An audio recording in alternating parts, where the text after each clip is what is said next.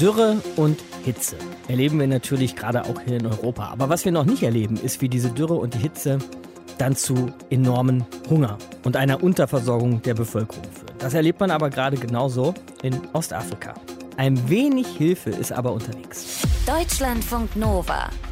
Kurz und heute mit Markus Dichmann. Und das ist erstmal aus der Kategorie gute Nachricht, denn in wenigen Tagen soll das erste Schiff mit Getreide aus der Ukraine im Hafen von Djibouti eintreffen. Und ihr wisst, dass das lange nicht möglich war. Ne? Wegen des russischen Angriffs auf die Ukraine war es eben nicht möglich, Getreidelieferungen aus der Ukraine zu verschiffen.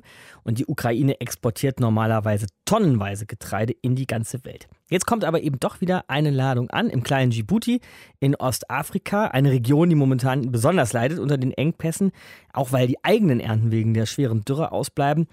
Wobei diese erste Getreidelieferung wohl keine richtige Entspannung bringen kann und wird, sagt zumindest unsere Korrespondentin in Nairobi, Antje Dikans. Grüß dich, Antje. Ja, hallo. Denn wie dramatisch ist die Lage da genau gerade in Ostafrika, die Ernährungssituation? Ja, du hast die schwere Dürre ja gerade schon angesprochen. Das ist die schlimmste seit vier Jahrzehnten. Es sind vier Regenzeiten in Folge ausgefallen. Und Experten sagen jetzt auch voraus, dass die nächste auch noch ausfallen soll.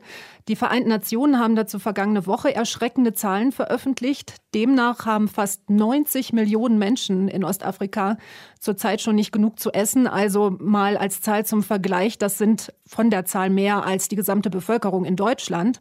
Äh, betroffen sind da vor allem Äthiopien, Somalia, der Südsudan, aber auch der Norden von Kenia. Und gerade Kinder sterben in diesen Regionen im Moment schon an Hunger. Die Viehherden sind verendet, auf den Feldern wächst nichts mehr. Also das ist wirklich eine verzweifelte Situation im Moment. Wenn wir uns da jetzt mal das Ausmaß des Ukraine-Kriegs auch nochmal vor Augen führen wollen, also mhm. wie abhängig die Länder dort vor Ort von den Lieferungen aus der Ukraine sind, wie lange mussten die Menschen da jetzt zum Teil warten?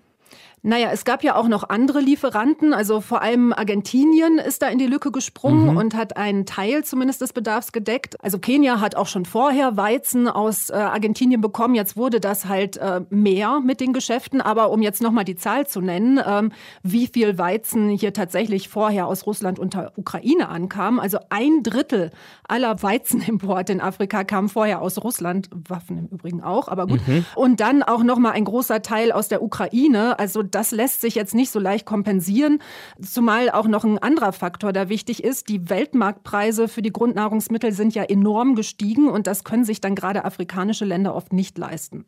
Und wie viel kommt da jetzt an in dieser Woche mit dieser Lieferung mit dem Schiff, das in Djibouti landen soll? Naja, das sind 23.000 Tonnen Weizen. Das kann man sich dann auch erstmal nicht so richtig vorstellen. Nee. Aber das Welternährungsprogramm, das sagt, das ist eine Menge, mit der man anderthalb Millionen Menschen zumindest für einen Monat versorgen kann. Mhm. Also es ist schon mal ein bisschen was. Und ähm, der Chef ähm, vom Welternährungsprogramm, der sagt auch, dass die Öffnung des Hafens am Schwarzen Meer so ein ganz wichtiges Signal ist. Dadurch könnte der Welthunger zwar nicht ausreichend bekämpft werden, aber es gäbe so zumindest die Chance zu verhindern, dass die Krise noch schlimmer wird. Ja, und was den Weizenpreis jetzt angeht, den ja. habe ich heute Morgen nochmal nachgeguckt. Der liegt an den deutschen Börsen im Moment jetzt bei 330 Euro pro Tonne.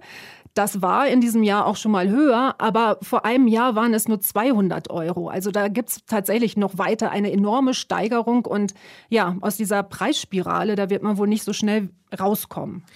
Du hast gerade schon beschrieben, Antje, wie viele Menschen in Ostafrika an Hunger leiden und wie viel Getreide nun aus der Ukraine kommt. Das mal jetzt ganz grob überschlagen, das kann man ganz leicht sagen, wird hm. nicht reichen. Nein. Gibt es deshalb Pläne, wie die Ware verteilt wird? Weil natürlich stehen jetzt alle da und sagen, ja, ich brauche dringend was zu essen.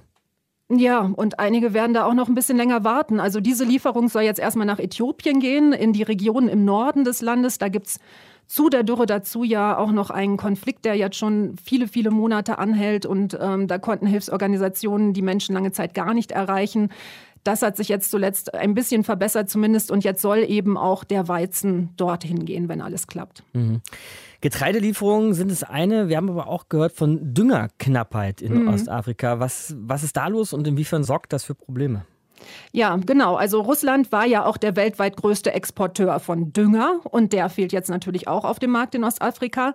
Das heißt, auch in den Regionen, die nicht ganz so stark von der Dürre betroffen sind und wo noch etwas auf den Feldern wächst, werden jetzt die Ernten noch geringer ausfallen. Und auch Kühe geben zum Beispiel weniger Milch, äh, weil die im Moment weniger Futtermittel bekommen. Also das ist wirklich so eine endlose Spirale. Also man kann sagen, alle Grundnahrungsmittel sind hier knapper geworden und die Preise sind enorm gestiegen. Da gibt es zum einen dann die Menschen, die tatsächlich hungern, aber es gibt auch die, die eigentlich mal vorher ein gutes Einkommen hatten, einen Job haben. Aber auch die überlegen jetzt im Moment schon, wie sie ihre Familien überhaupt noch versorgen können und haben vielleicht nur noch zwei Mahlzeiten am Tag anstatt drei. Wenn man sich das so überlegt, dann muss man natürlich feststellen, dass man an der Dürre nichts ändern kann, aber an diesem Krieg in der Ukraine, da könnte man natürlich schon was ändern, um den Menschen in, der, in Ostafrika zu helfen mit weiteren Lebensmittel- und Weizenlieferungen. Die Lage im Moment, wenn jetzt ein Schiff immerhin mal in Djibouti landen kann, die hat uns unsere Korrespondentin Antje Dikans zusammengefasst. Deutschlandfunk Nova. Kurz und heute.